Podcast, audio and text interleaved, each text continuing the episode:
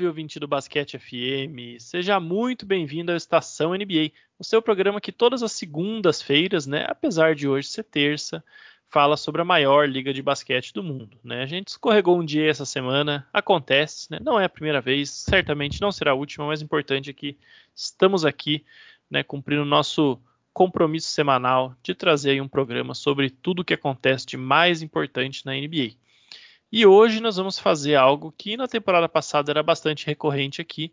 É, a gente acabou decidindo seguir com um modelo diferente nessa temporada, até porque diminuiu a periodicidade do podcast, mas essa semana aconteceu muita coisa, então não tinha como a gente fugir do nosso formato de giro de notícias, né? Então vamos falar aí sobre algumas coisas envolvendo o vestiário do Lakers, né? Algumas coisas que estão acontecendo por lá. Vamos falar sobre rumores de troca, né? Indiana Pacers, Portland Trail Blazers com Damian Lillard, né? falar sobre expansão da NBA, enfim, uma série de coisas aí. Selecionamos 10 notícias né, que estão é, na pauta da NBA atualmente e vamos comentar aí um pouco sobre cada uma delas e com isso é que a gente acaba passando aí por vários tópicos que são importantes para a liga nesse momento. Então, para falar disso, eu estou aqui com meus amigos, a dupla carioca do Basquete FM, Rodrigo Barbosa e Daniel Ávila. Tudo bem com vocês?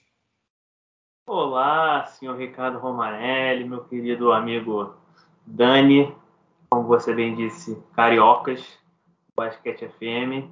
É um prazer inarrável estar de volta ao podcast, né? Já que últimos Estação NBA, o senhor Renan Ronchi e André Mori monopolizaram o programa, mas é sempre bom, é sempre bom estar aqui com você de novo e tem muita coisa para a gente falar, como você falou, 10 notícias, então tem bastante coisa para a gente comentar. É, é, boa noite, Roma, boa noite, Rodrigo, boa noite a todo mundo que estiver ouvindo a gente, né?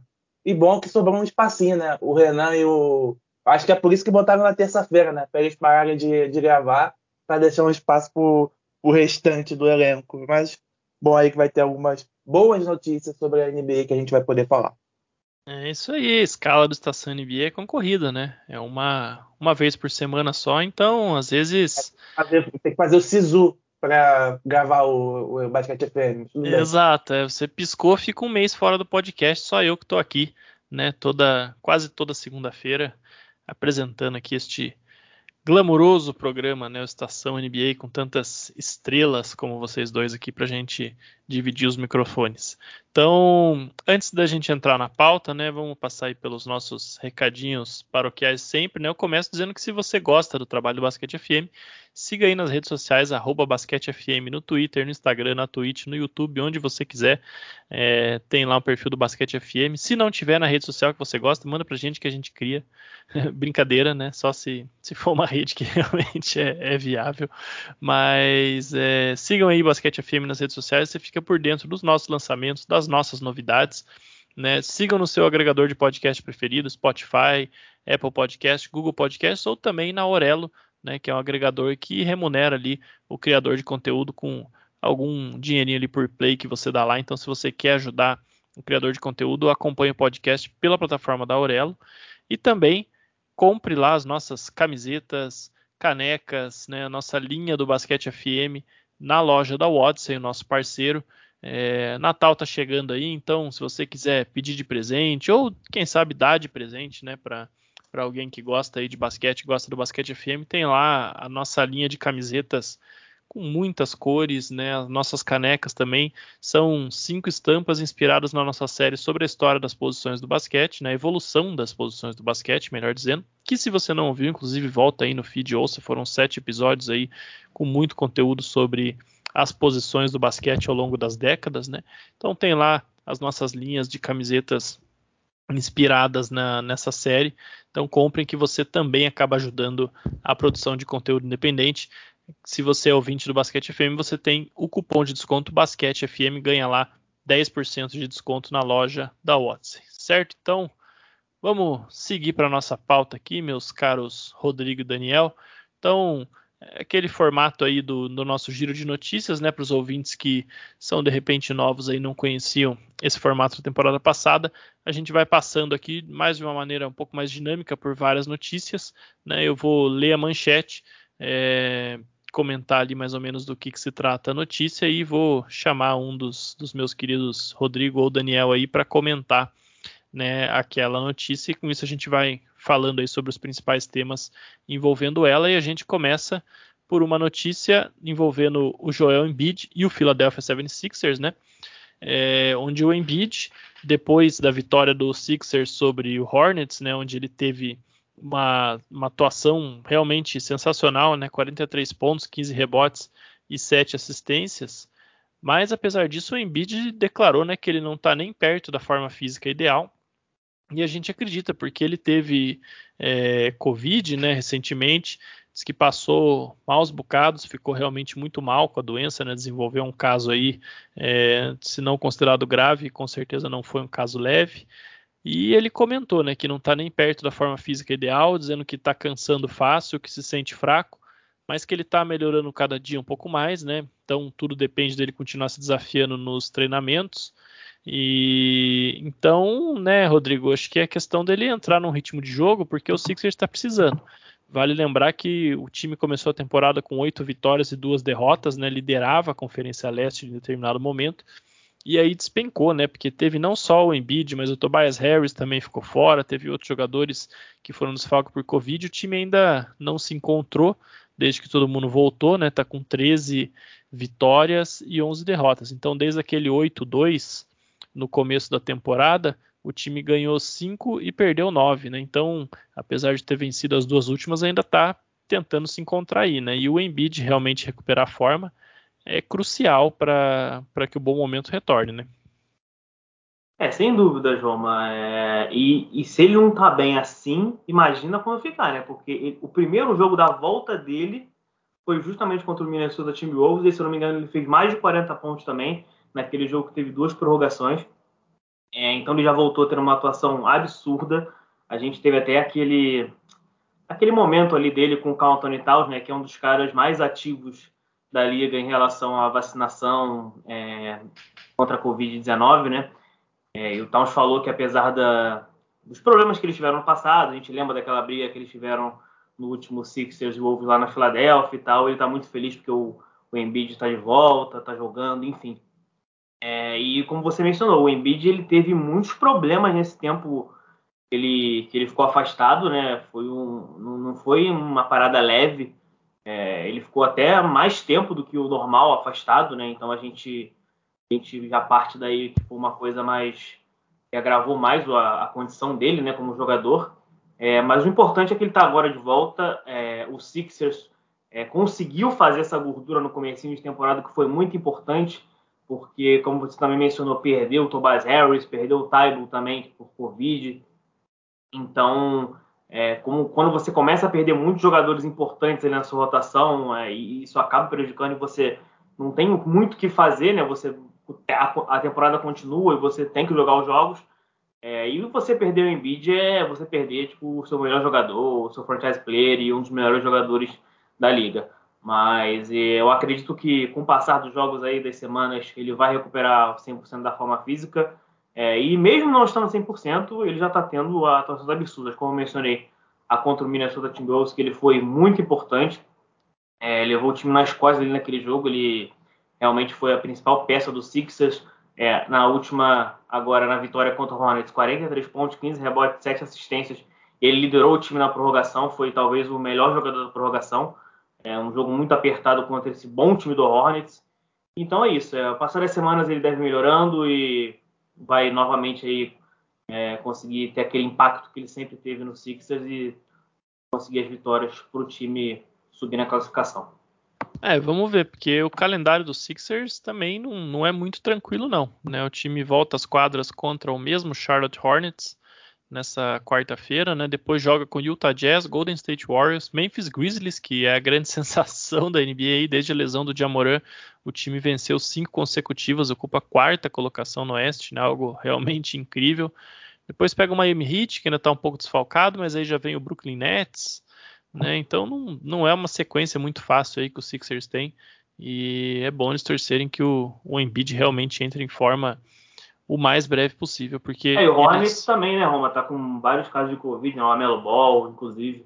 Tá, mais, tá sem armador no time, da Terry Rozier, né? O time é. tá realmente bem desfalcado, então vamos ver aí se o Sixers consegue se encontrar, principalmente se o Embiid fica nesse ritmo aí, mas francamente eu acho que quem faz 43 pontos, 15 rebotes, 7 assistências não pode dizer que tá fora de forma não. Se ele tá fora de forma, imagina eu, mas tudo é, bem. Exatamente, imagina nós três aqui, né, Daniel? Então, é, vamos aproveitar que você já falou e vamos falar um pouquinho de Lakers, né? Falando em time que precisa se encontrar. O Lakers está aí, né, com 12 vitórias, 12 derrotas atualmente, uma campanha empatada, né? Na noite de hoje, né, quando a gente está gravando esse podcast, joga com o Boston Celtics, então vai desempatar para o bem ou para o mal. Mas o fato é que o time está, né, sendo uma verdadeira novela aí no, no começo da temporada e muita gente começou a especular sobre a permanência do Frank Vogel no cargo, né? Ele que assinou uma extensão contratual de um ano antes da temporada com o Lakers, né? Então, em tese, ele tem contrato até o final da próxima temporada, que acaba em 2023, mas muita gente tem especulado aí sobre a continuidade dele no trabalho. E quem saiu em defesa dele foi nada mais nada menos que LeBron James, né, Daniel? Que você há de convir comigo que é talvez a única pessoa que importa que você agrade em Los Angeles se você quer ser técnico do Lakers. Né? O LeBron disse que acha que críticas fazem parte do trabalho do treinador, mas que o Frank é um cara muito forte psicologicamente e além disso possui uma ótima comissão técnica. Falou que são os jogadores que entram em quadro, então eles que precisam fazer um melhor trabalho e o mais importante é que esse time é, deseja encarar dificuldades e não se importa com o que é dito lá fora. Né? Então, LeBron foi categórico aí, pelo menos é, ao que parece, por enquanto, Frank Vogel continua com moral aí com LeBron James. Não deveria se preocupar com, com seu cargo, mas é fato que o Lakers não está jogando bem, não é de hoje, né, Daniel? Alguma coisa precisa mudar ali, senão, né, aquela aspiração de título final da NBA que tinha no começo da temporada, acho que a gente vai ter que rever essa expectativa, né? É, é complicado, porque se a gente, óbvio, o Frank Vogel foi campeão da, da NBA com o Lakers na sua primeira temporada. Na segunda temporada sofreu com, com as lesões do LeBron James e do Anthony Davis, acabou caindo para o Phoenix Suns. Só que algo que a gente estava vendo na temporada passada que a gente não viu foi a forte defesa. O Lakers tinha a melhor defesa desde a lesão do, do LeBron James e do Anthony Davis. Então isso é algo a se comemorar, porque o Anthony Davis é um top 5 de melhores defensores da liga, o LeBron James não é aquele defensor, defensor igual já foi algum, alguns anos atrás. Só que é um bom jogador de defesa, então é algo para se comemorar. Só que aí a gente chega nessa temporada, o Lakers é a segunda pior equipe, é a segunda equipe que mais forneceu pontos ao adversário, com 113,4. É, o rate defensivo dele está na média, que é 108,8, só que alguma, uma coisa que mudou da temporada passada para essa foi o estilo dos jogadores, porque você tem o, o exemplo, na temporada passada você tinha o KCP, que era um cara que sabia matar a bola de três, mas era um bom defensor. Você tinha o Caruso, aliás, saudade de Caruso, que é um bom defensor, um excelente defensor. Aí chega, chega nessa temporada, você tem o Malik Monk, que não, não, não é um bom defensor, tem o Carmelo Anthony, que é criticado durante toda a carreira por não ser um bom defensor. Então eu vejo a equipe ainda tentando se entrosar nesse quesito de defesa. Óbvio que a gente não esperava o Lakers com uma campanha 12-12 nessa altura do campeonato, mas sofreu com lesões com Anthony Davis, com LeBron James. Então eu acredito que agora vai começar a enganar. A questão é se não enganar. Óbvio, o basquete não é igual ao futebol, não é sei lá, vai trocar o Frank Vogel e vai chamar o Fernando Diniz para ser o novo técnico do Lakers.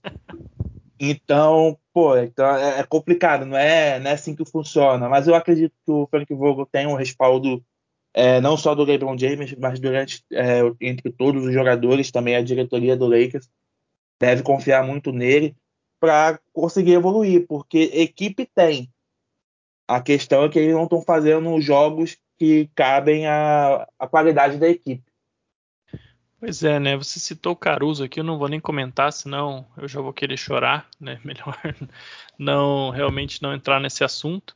E o Lakers é isso, né? A gente tem que ver como é que o time vai se desenvolver, né? O Trevor Ariza tá para voltar, o Kendrick Nunn acho que só joga em 2022 aí pelas últimas notícias e o, o Vogel tá tentando, né? Teve muita dificuldade, muita é, falta de, de recurso mesmo, né? O Lakers acabou montando um time que que é bom em algumas características, mas que no todo, não sei, parece que a soma das partes não, não sai uma coisa legal ali, né? Tem muito jogador com o mesmo perfil, né? E principalmente as estrelas não estão engajadas na defesa, né? O Anthony Davis, ele tá fazendo, acho que a pior temporada desde que ele chegou no Lakers, né? Você vê um, um outro jogador em quadra, não parece estar engajado, principalmente como no primeiro ano, né?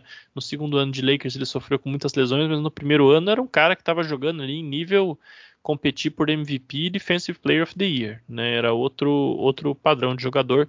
LeBron ficou fora aí já por lesão, por Covid, né? O Westbrook está se encontrando dentro do que é a proposta de jogo do Westbrook, que a gente ainda não sabe se é algo que vai né, ser bom para o Lakers, né? Se, se vai encaixar com o resto desse time. E né, você citou o Carmelo Anthony, é curioso que é, esses dias até num, num, grupo do Lakers aí estava participando de um debate que o pessoal falou, é, o, o Carmelo Anthony, bem ou mal, tá salvando o Lakers em muitos jogos. E aí eu parei, eu li aquela frase e pensei, pois é, mas eu não sei dizer se isso é bom ou se isso é ruim, né? Porque é bom que ele é. esteja realmente jogando bem, mas se a essa altura dos acontecimentos você está dependendo do Carmelo Anthony para te salvar, é porque a coisa tá feia. Né? Ah, e também depende de onde que é o jogo, né? Se for no Staples Center, tudo bem. A questão se for fora de casa, aí é um problema. Temos dois Carmelos, né? Um Carmelo Leão dentro de Los Angeles e um Carmelo Gatinho fora dele. Mas é, mas é isso. O Anthony Davis está arremessando muito mal, principalmente da linha de três. Ele só tem 18% nas bolas de três pontos, comparado a de 30% que ele tem em média, é muito abaixo. Mas é aquilo, a equipe está se, tá se reencontrando ainda, está tá encaminhando a ter, pegar um entrosamento. O Frank Vogel também está com dificuldade em achar um, um quinteto titular ideal é, botou, começou com o Deandre Jordan, depois botou o Anthony Davis de, de pivô logo titular, agora voltou com o Dwight Howard, só vai botar um pivô de ofício no, na rotação, então já até testou o LeBron como, como um pivô, mas não sendo pivô, pivô. Então eu acredito que o Frank Vogel está fazendo mudança. A questão é quando vai surtir o efeito e se surtir o efeito.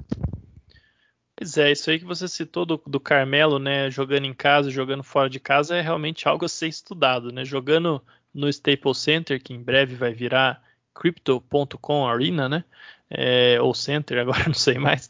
É, ele faz 50... Arena, só que eu sou, sou completamente contra esse nome.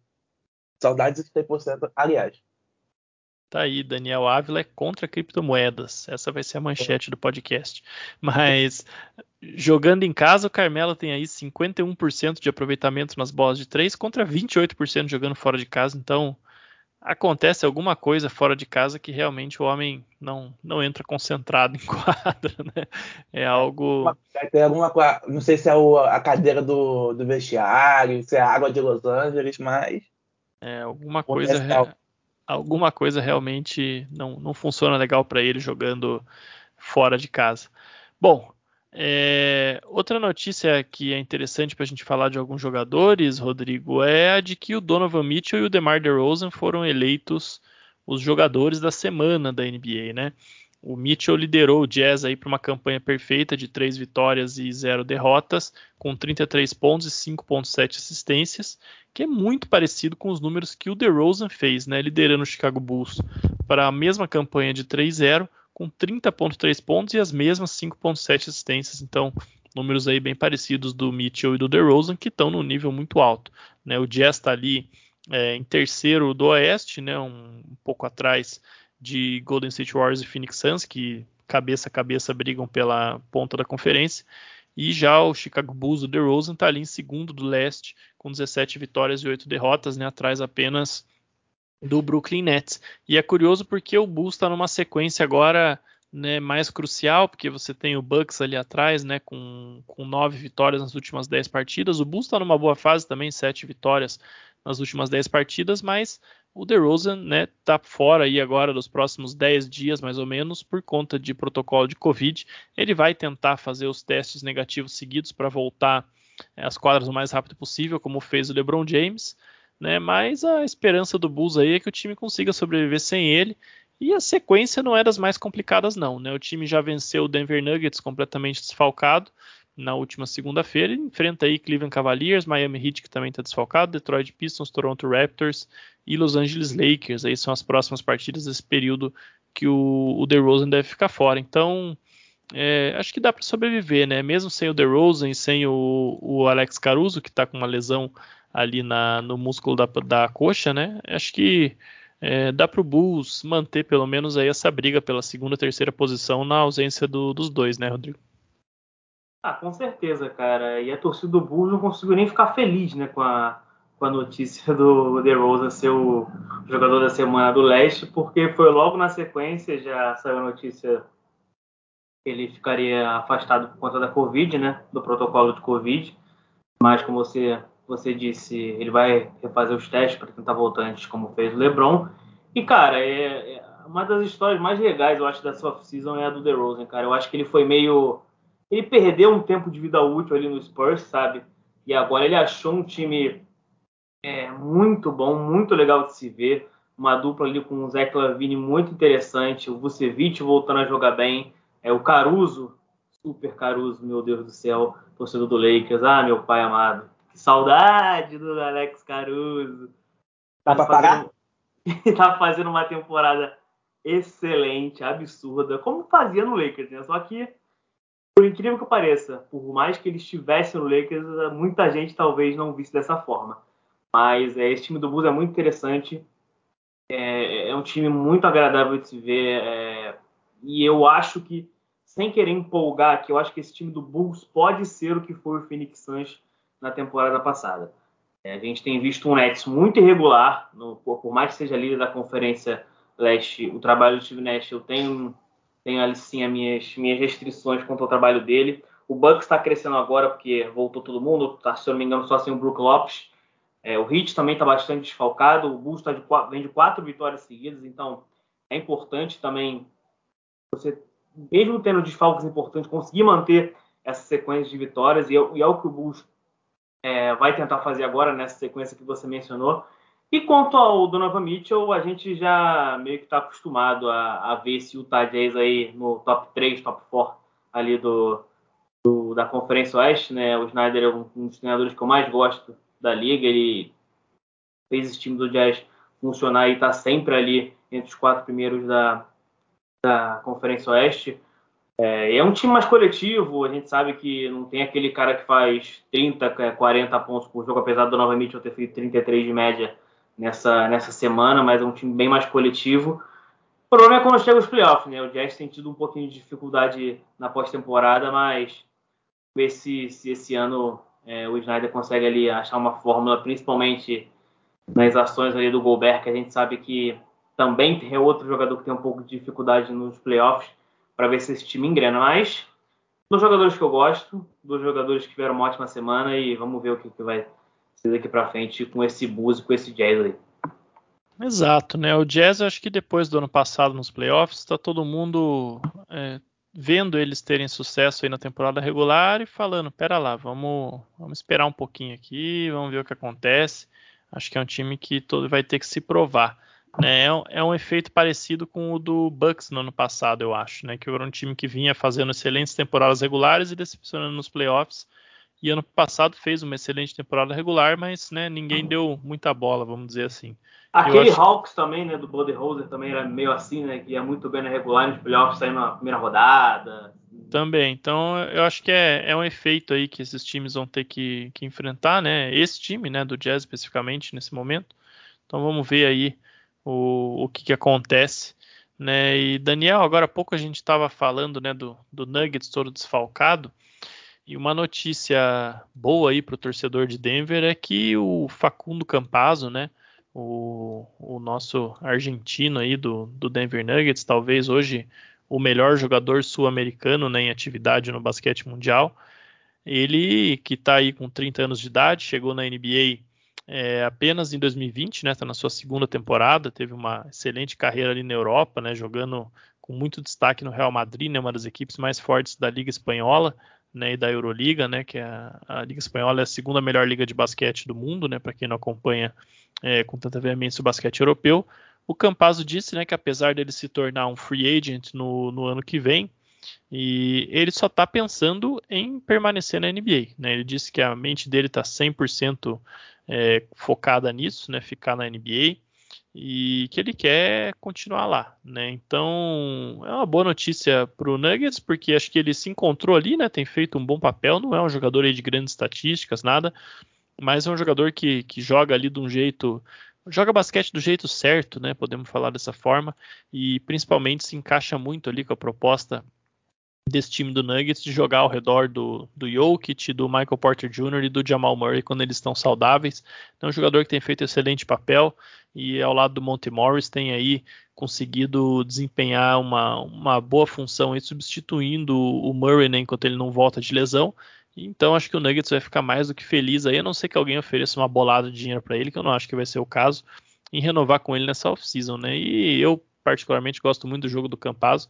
É, fico feliz de ver ele querendo continuar na NBA para a gente continuar vendo ele no maior alto nível, ainda mais nesse time do Nuggets, né? Que, que foi um encaixe tão legal para ele. É, quando a gente assistia jogos do, do Campazzo na, na, no Campeonato Espanhol, na Euroliga, a gente sempre imaginava ele na, na NBA. E agora que ele está na NBA, na sua segunda temporada, vem fazendo um papel interessantíssimo nesse Denver Nuggets, como um armador reserva no lugar do Jamal Murray, só que agora tá Deus e o mundo machucado lá em, no, em Denver, então ele acaba tendo um papel até maior do que recebeu é, é, antigamente, né? Antes. Só que ele tá fazendo uma boa temporada até 5,6 pontos, 2,5 assistências em 22 jogos. É, e é interessante ele querer ficar na, na NBA porque tem aquele negócio do, do estrangeiro. Ele pode receber mais dinheiro na Europa. A gente viu o caso do, do Mirotic, que tinha mercado na NBA, só que acabou voltando para a Espanha por conta de muito dinheiro. Mas é interessante ver o Campazzo querendo ficar na NBA, já não temos tantos sul-americanos assim na, na NBA, então ver ele querer ficar é interessante. Também interessante pro Denver, porque o Campazzo é um, é um estilo de jogo que pode tirar um pouco a bola da mão do Jokic, o Jokic pode focar um pouco mais em, em pontuar então, aí pro Mike Maloney é uma peça interessante até para ficar. Não imagino que ele vai sair por conta de muita grana na NBA, não acredito que ele vai receber um contrato tão grande. Só que ele faz um papel interessante no Denver Nuggets. É, o Mirotic é um caso até à parte, porque ele, ele tinha, inclusive, oferta é, mais alta né, para ficar na NBA do que ele assinou na Europa, acabou assinando o maior contrato da história do basquete europeu. Né? Tem alguma polêmica aí sobre esse contrato, até porque é, não, na Europa você não tem os números completamente divulgados, mas a gente sabe que é o maior contrato da história do basquete europeu, né? E, mas ele escolheu o protagonismo, né? Na, na, NBA todo mundo queria só que ele ficasse ali no canto e arremessasse, e ele escolheu ser protagonista do Barcelona, né? Morar mais perto de casa também. Então, enfim, cada um tem os seus motivos, mas o fato é que o Campazzo já declarou que está focado na NBA, então é uma boa notícia aí para o basquete sul-americano em geral. Né? E Rodrigo, seguindo em frente aqui, é uma boa notícia para os saudosistas do basquete também, né? É, quem, quem lembra aí dos anos 90, principalmente, daquela franquia super carismática do Seattle Supersonics, né? Que acabou em 2008, né? O ano que a franquia se mudou para Oklahoma e se tornou o atual OKC Thunder, né? É, muita gente diz, né, que até pelo, pelo a, a, a, nova, a nova grana realmente, né, que tem em Seattle desde então, né? A gente tem muitas é, empresas de tecnologia com sede na cidade, né? O pessoal fala muito, inclusive da, da Amazon, né, do Jeff Bezos, né, que tem tem muitas é, tem muito interesse ali na cidade, né? Tá no, na, na, na, região da Grande Seattle ali a sede da empresa, é, mas tem ali uma série de empresas de tecnologia com muito dinheiro, né? Muitos bilhões e bilhões de dólares de tecnologia que criam um clima propício para que o Seattle Supersonics volte, né, a existir ou é, se não como Sonics, né, pelo menos uma franquia de Seattle. E a notícia do John Hollinger do The Athletic é que a maioria dos insiders da NBA consideram apenas uma, uma, uma, uma questão de tempo né, para que a expansão da NBA inclua Seattle. Então a gente não sabe aí se vão, quando a NBA decidir expandir, se vão ser um, dois times, como é que vai ser, onde é que vai ser outra franquia, mas parece que no círculo é, interno da NBA todo mundo já dá como certo que Seattle vai voltar a ter uma franquia da NBA, né?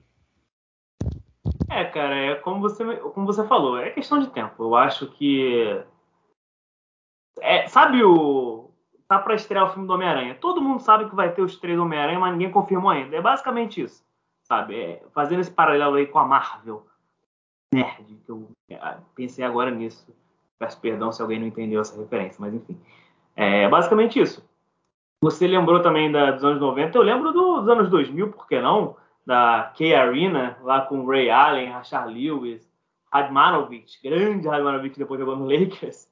É, então aquele time também era, era, muito legal de se ver. É, eu gostava muito daquele time dos Sonics, inclusive, foi na época em que eu comecei a assistir NBA. É, mas é isso, cara. Eu acho que é questão de tempo. Eu acho que os dois fortíssimos candidatos a entrar na NBA numa futura expansão é, são justamente Seattle e acho que Las Vegas. Las Vegas é outro, é outro, é outro lugar que tem, tem tido bastante rumor e tem bastante apelo. Né? Já tem o Las Vegas Aces na, na WNBA, então acho que é um é outro, é outro lugar que pode vir a entrar na NBA futuramente. Eu acho que são os dois favoritos. É, quando o Minnesota Timberwolves foi vendido né, para o Alex Rodrigues e o Mark Lore, muita gente falou né, que eles estavam querendo é, voltar, quer dizer, realocar né, o Timberwolves para Seattle, fazendo como uma espécie de Seattle Timberwolves, mas eles desmentiram isso. Né, a gente, eles desmentiram, a gente não tem certeza se eles né, farão isso ao pé da letra, mas enfim. É, mas é basicamente isso, cara. Eu gosto muito de Seattle. É, era um dos times que eu mais gostava de ver quando comecei a acompanhar a NBA, justamente por esse esse combo aí, Ray Allen e Rashard Lewis, né? Rashard Lewis ainda meio que no auge dele, né? Jogando muito. É, eu acho que vai ser muito bom porque é o que você falou, cara. É, todo mundo sente saudade do Seattle Supersonics. É, é uma das franquias que acho que, que a galera mais gosta, mesmo não existindo mais, né? Porque é, a forma como ela saiu da NBA foi, foi bem triste, né? Mas eu acho que é questão de tempo mesmo para voltar. Vai ser muito legal a gente ter de novo o Sonics na, na NBA. E quem sabe com o Sonics voltando, o, o Timberwolves não se beneficie disso e vá para o leste, né? Fica a dica aí pro, pro senhor careca, dono da NBA, de botar o Wolves para o leste para facilitar as coisas pro meu time, porque tá difícil.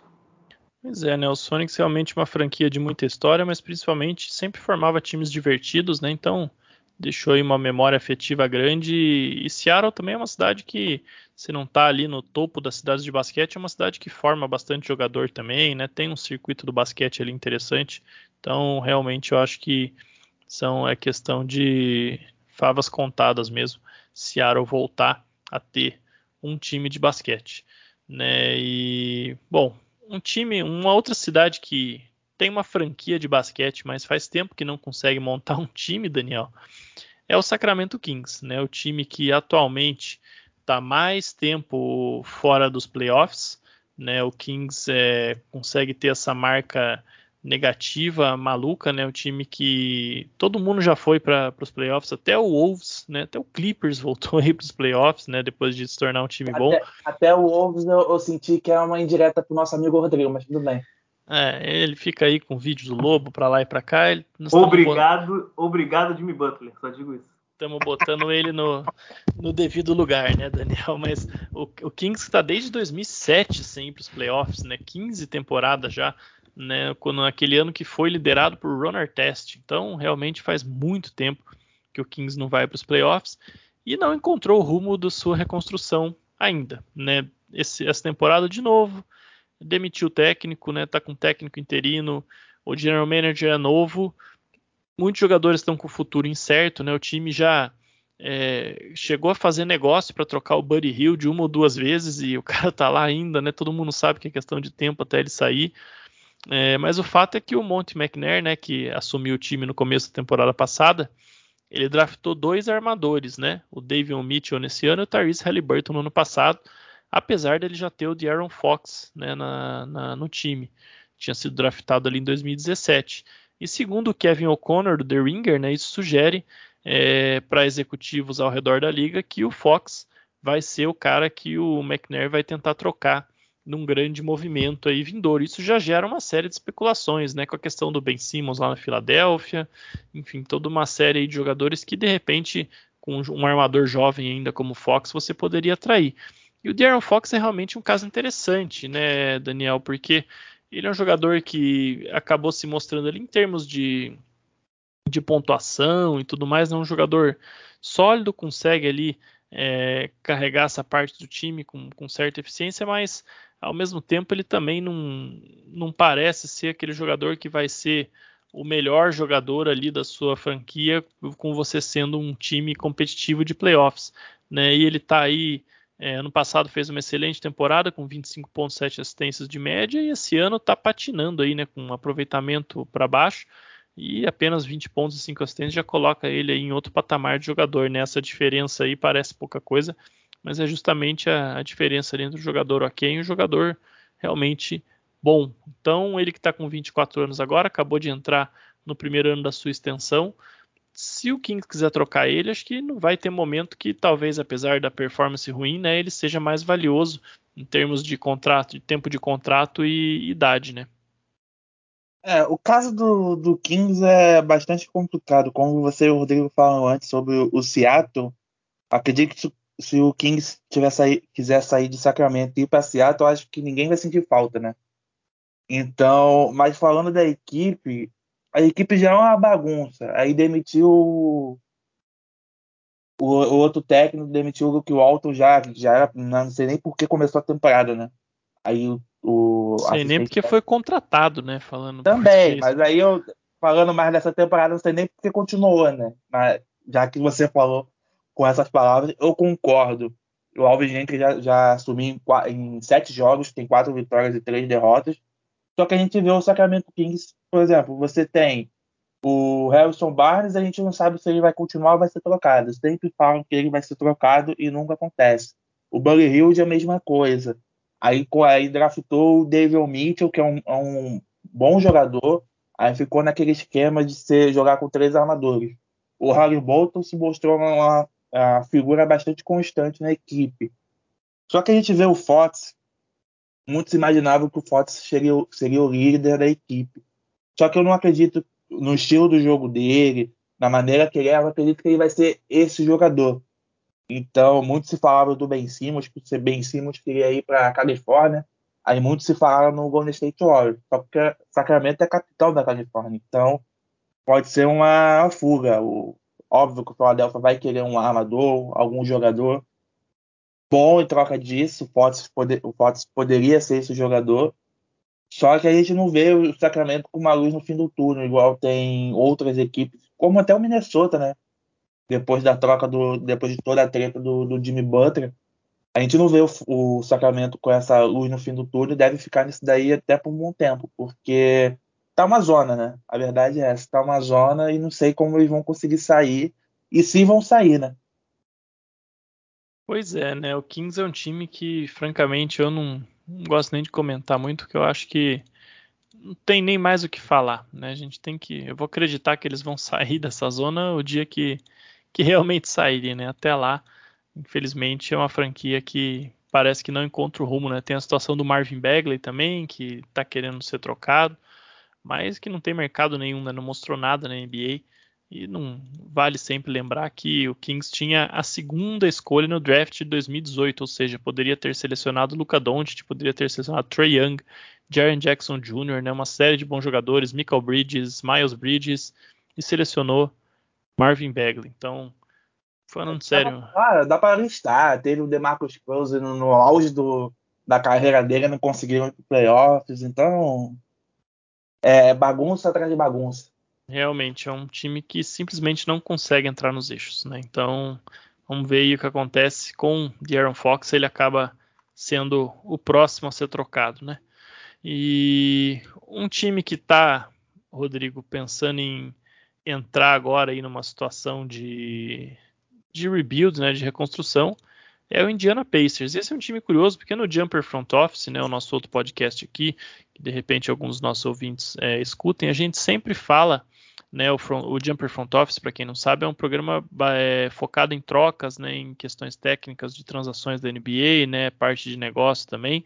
E a gente sempre fala como o Indiana Pacers é um time bem conservador, né? Um time que não, não vai para tank, né? Ele nunca tem uma escolha alta no draft, mas ao mesmo tempo também nunca é, gasta horrores, paga luxury tax para manter time unido, então acaba sempre sendo aquele time de meio de tabela ali, né? Um time que tem um certo orgulho disso até, né? Um time que no ano passado encerrou a sua sequência positiva de 31 temporadas seguidas com, com campanha positiva em casa.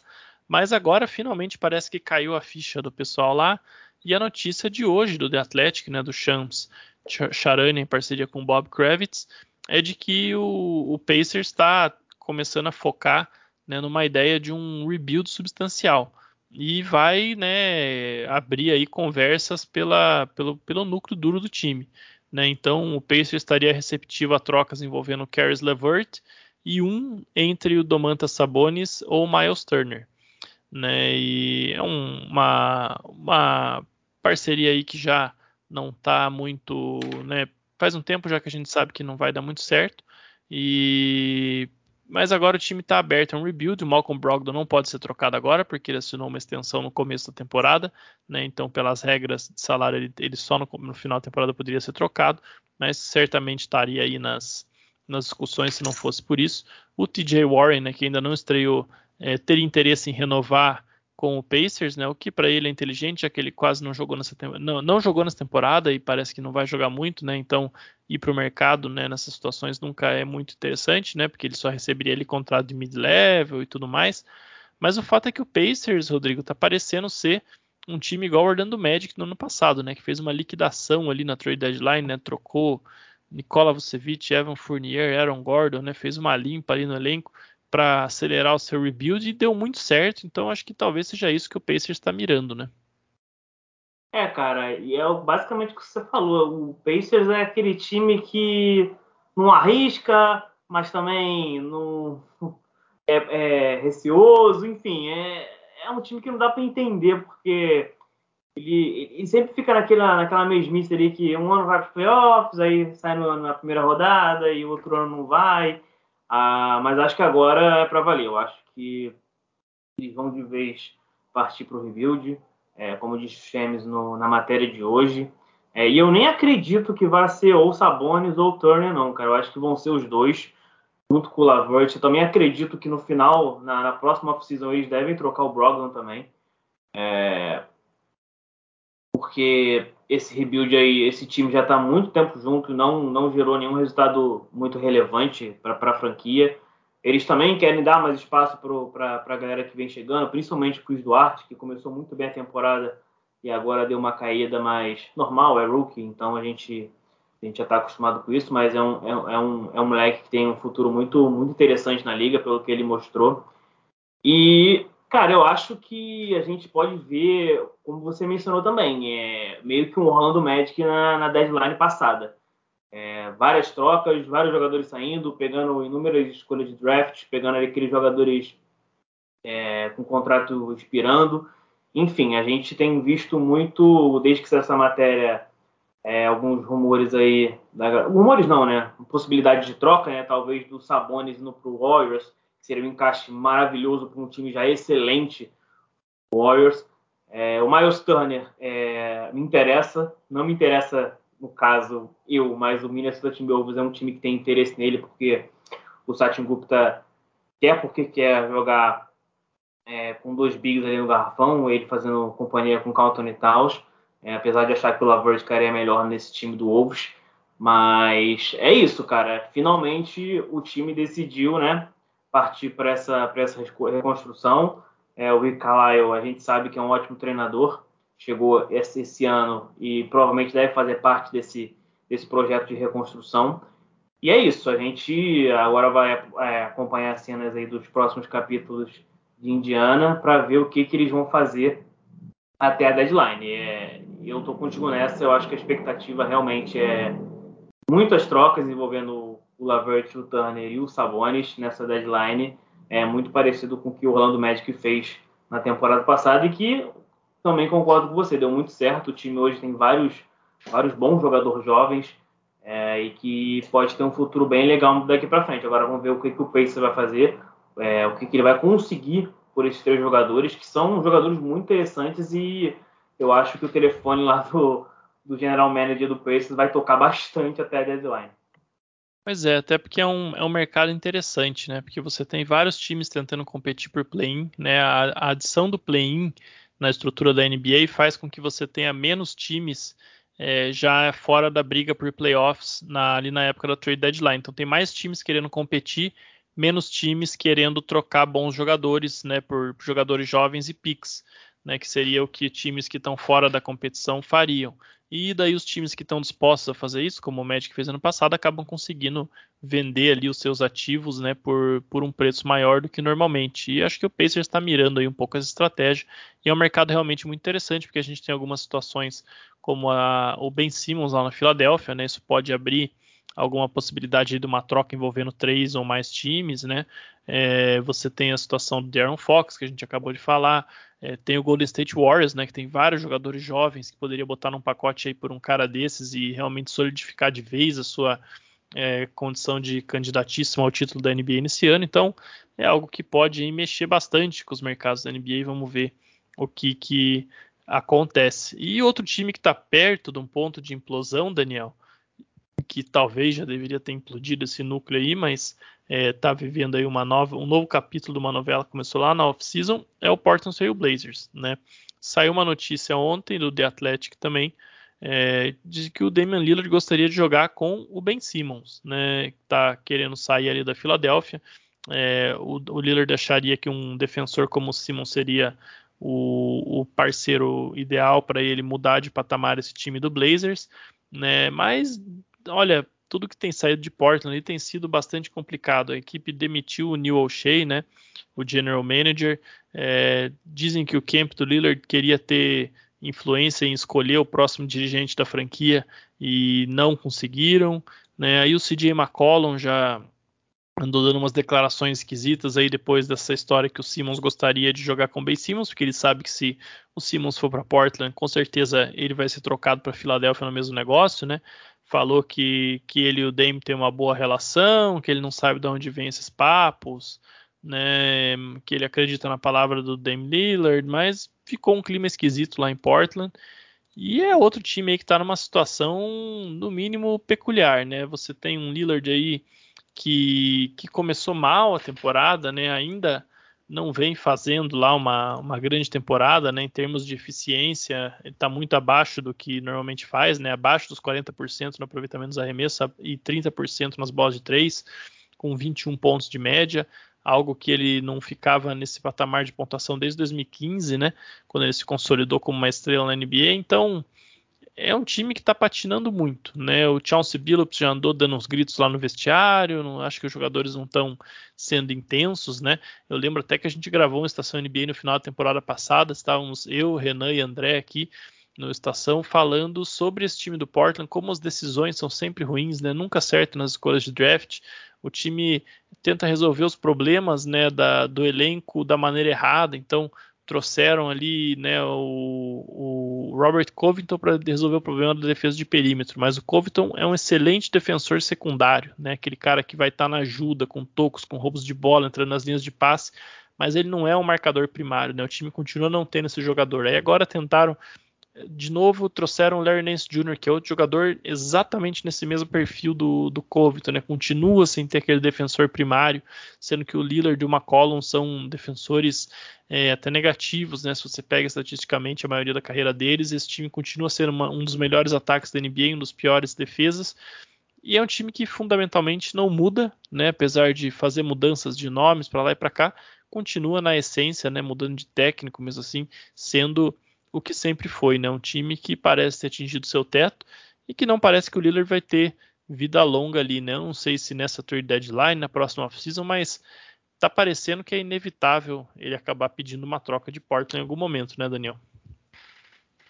É, o caso de, de Portland é bastante complicado, porque, vamos lá, na minha opinião, a dupla McCollum e o Lillard já deu. Então eu imagino que se fosse para trocar um, obviamente trocaria o McCollum pensando no bem da franquia.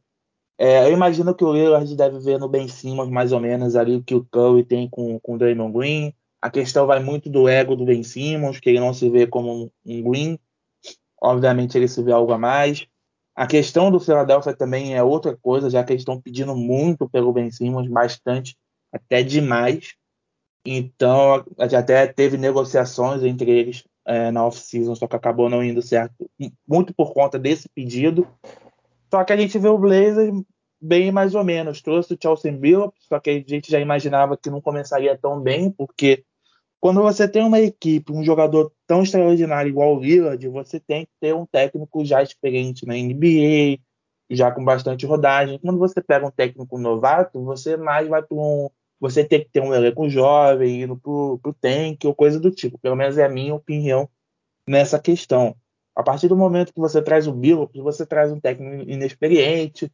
Aí, tanto que você falou do caso que o Billups já deu alguns gritos, e pô, gritos que um jogador é, experiente do tamanho do Lillard não vai dar tão certo. Mas a gente vê isso. Tem o Robert Covington, que é muito bom defensor. Trouxe o Nance Jr., só que quando a gente pensava que ia ser um acerto, ele não está indo bem, tem média de seis pontos por temporada. Parece que o Blazers vai, vai explodir. A gente só não sabe quando, mas vai. Não sei se o Lillard vai continuar aguentando isso por tanto tempo. Ele é um cara que fala que quer ficar no Blazers para sempre, mas a paciência acaba em algum momento. A gente vai ver esse novo front office do, do Blazers se vai manter essa dupla McCollum Lillard ou se vai trocar um ou outro, ou até os dois, já pensando num, rebuild total. Pois é, né? E essa é uma das coisas que pode mudar aí de maneira é, fundamentalmente, né, a, de maneira fundamental, né, a, estrutura da NBA nos próximos anos, né? Um jogador como Lillard mudando de time pode criar da noite para o dia um, um, candidato ao título, né? Se ele for para um time que já tem aí é, uma estrutura, de repente uma estrela numa outra posição, né, mais complementar do que o CJ e, e, vai acabar sendo um time aí, inevitavelmente, um dos candidatos ao título da NBA. Né? A gente tem aí um Philadelphia 76ers como interessado, o New York Knicks também sempre é bastante especulado, então é uma situação para a gente ficar bastante de olho, já que o, o, o Lillard pode ser sim a próxima grande estrela da NBA a ser trocada. E aí duas notícias mais rapidinhas aqui para a gente finalizar, Rodrigo. Uma notícia envolvendo o seu Minnesota Timberwolves, né, de que o Patrick Beverly já começou a conversar com a franquia sobre estender o contrato dele, né? Ele que chegou via troca aí como um contrato aspirante, né? Ele está no terceiro ano, terceiro e último ano do contrato que ele assinou com o Los Angeles Clippers, né? Depois daquela temporada que o time surpreendeu todo mundo e foi para os playoffs ali no time praticamente sem, praticamente não, né? Sem nenhuma estrela de verdade e surpreendeu bastante. Ele assinou um contrato de três anos, onde ele está recebendo atualmente um salário de 14 milhões de dólares, que acho que todo mundo concordaria que é um, um overpay aí de leve, né, para o que ele entrega hoje. O Beverly que está aí já com seus 33 anos, mas é fato que ele teve um impacto muito grande no vestiário de Minnesota, né, trouxe uma intensidade defensiva que o time precisava muito, né, tentado aí durante a maioria da temporada no top 10 é, das defesas da liga, né, que é algo que nós não esperaríamos para esse time do Wolves antes da temporada, olhando né, o elenco histórico recente do time. Então, né, é, parece que o time está disposto a, a, manter o Beverly e já teriam aberto aí conversas para uma extensão, mesmo aos 33 anos. Acho que é um bom negócio, né, Rodrigo? O que você, como torcedor do Wolves, aí, espera dessa situação? Qual é a sua opinião sobre essa possível renovação do Beverly com o Timberwolves? Então, cara, quando saiu a troca, né, para a chegada do Beverly, a gente comentou lá no grupo do, do Basquete gente não esperava, né, porque foi uma troca meio que do nada que aconteceu, mas a gente sabia que o Beverly ia agregar alguma coisa em Minnesota, ainda mais pelo pacote que ele foi, né, que o Wolves mandou, que foi o Jared Culver, que não tem nem minutos no Grizzlies, e o Juan Hernan Gomes, que quase não joga no Celtics.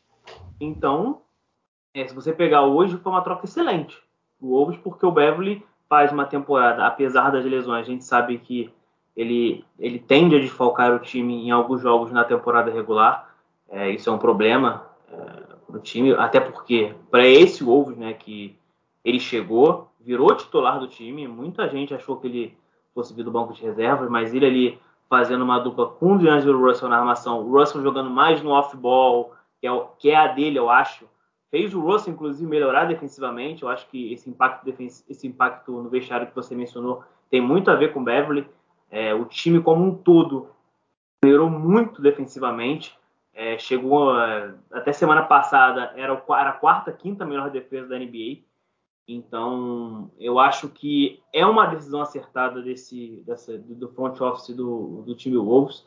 É, apesar da troca, se eu não me engano, ter sido feita pelo Gerson Rosa, né, que é o antigo presidente de operações, o Sachin Gupta, que é o novo presidente de operações que entrou no lugar dele, já viu que é, é um nome interessante para para manter no elenco, pela experiência, pelo impacto dele dentro da quadra. Ele está com média de 8,1 pontos, 4,4 rebotes, 4,5 assistências, 0,9 roubos e um toco.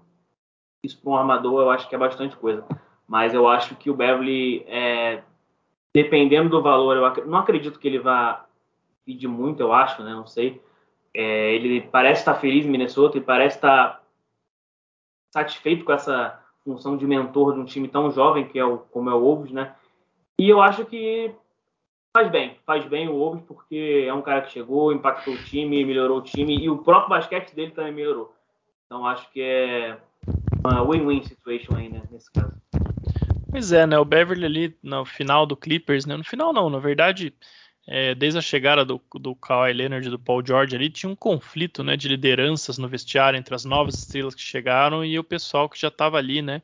É, o Lou Williams, o Patrick Beverly, o Montrezl Harrell. No final das contas, todos acabaram saindo ou sendo trocados. Né, e, e eu acho que foi acabou sendo melhor para todos, né? Tinha realmente um conflito aí com as estrelas e é legal ver que o Beverly achou né, uma, uma nova casa aí, um time que precisa dele, um time que está disposto, que está aprendendo com ele também, né, uma, tá, tá sendo liderado por ele aí na defesa é, e no vestiário, um time de jovens jogadores, então é bem interessante aí ver né, como, como a coisa acabou dando certo para todo mundo envolvido.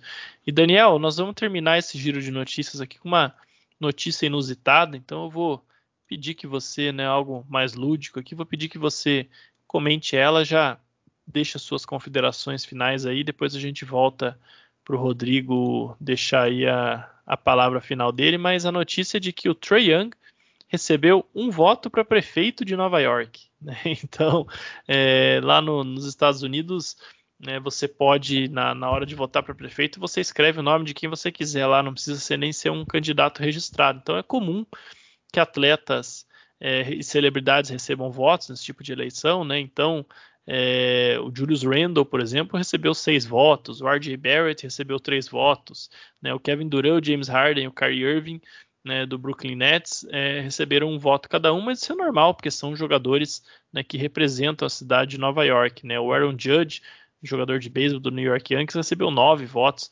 Mas é bem curioso que o Trae Young tenha recebido um voto, né? E foi por isso que isso virou notícia, pela rivalidade que nasceu ali nos playoffs, né? Entre ele e principalmente a torcida do Knicks ali no Madison Square Garden, né? O pessoal se vestindo de pássaro, porque ele teria fobia de pássaros, né? Uma grande ironia para quem joga no Atlanta Hawks mas, né, enfim, ele mandando a torcida ficar quieta ali com game winner após o jogo, tal, realmente nasceu uma rivalidade ali, é o melhor estilo é, anos 90, né, quando o Red Miller era um grande rival do Knicks. É claro que o Trae Young tem muito chão ainda para alcançar o Red, mas seria bem legal se essa rivalidade se desenvolvesse nisso, né? E foi o que aconteceu nos playoffs do ano passado. A gente viu uma rivalidade surgir entre a torcida do Knicks e o Trae Young. E, na opinião de algum eleitor aí, ele virou o dono de Nova York com aquela vitória, né? Tanto dono que resolveram colocar ele como prefeito, né? Ah, eu, eu acho, sinceramente, eu achei isso muito maravilhoso. Na verdade, é quase dono, né? Porque o que era o de Triplex na mente do torcedor do Knicks naqueles playoffs foi doideira. Então, mas é, é legal levar isso até para o lado esportivo, do lado da graça, porque ver jogadores como o Julius Randle, o Ed Barrett, o, o trio do, do Brooklyn Nets também recebeu o voto. Então é legal, né? Você ver essa, essa rivalidade se aflorando. Tomara que a gente vê bastante Trae Young versus torcida do Knicks, é, tanto na temporada regular e tanto nos playoffs também, que vai ser algo maravilhoso. Com certeza, né? Muito, muito legal ver tudo isso. E acho que você ficou tão emocionado com a notícia que você esqueceu das suas considerações finais, né? É, eu esqueci disso real, mas agradecer mais uma vez por fazer parte daqui, algo maravilhoso. Um abraço pro Roma, um abraço pro Rodrigo, um abraço para você que ouviu a gente até aqui, porque é, para ouvir, pelo menos eu até aqui, é, é com certeza um fã do Basquete FM, então siga aí o Basquete FM em todas as redes sociais, seja possível aí, porque o conteúdo está muito bom e sempre a melhorar. Então, um abraço. É isso aí, Rodrigo. As suas considerações finais para esse nosso girão de notícias aí pela NBA. Apenas uma pitadinha nessa notícia sobre o Trae Young, aproveitando que temos outro carioca aqui, que é o Daniel. Se Trae Young se candidata a prefeito do Rio, ele ganha, tá? Só digo isso. Enfim. é, é, exatamente. É, é, um prazer sempre estar aqui com vocês. É, queria também deixar registrado que finalmente, depois de um longo e tenebroso inverno, a gente vai voltar para Twitch. Eu, Dani e Gui ali tocando esse projeto. É, vai chover. É por isso que está chovendo no Rio de Janeiro. Por, exatamente, por isso é que está tendo um temporal no Rio de Janeiro. É. A gente vai tocar esse projeto. Óbvio que Roma, Renan, enfim, Agatha, Lua, enfim, todo mundo do basquete também também está incluído, mas vai ser nós três ali mais focados nesse projeto. A gente vai ter live amanhã, a gente vai divulgar nas redes sociais. E não se esqueça, né, de sempre dar aquela moral pra gente nas redes sociais, com críticas, sugestões, enfim. Tudo Basquete FM, onde você quiser. É, Twitter, Instagram, é, Twitch, enfim.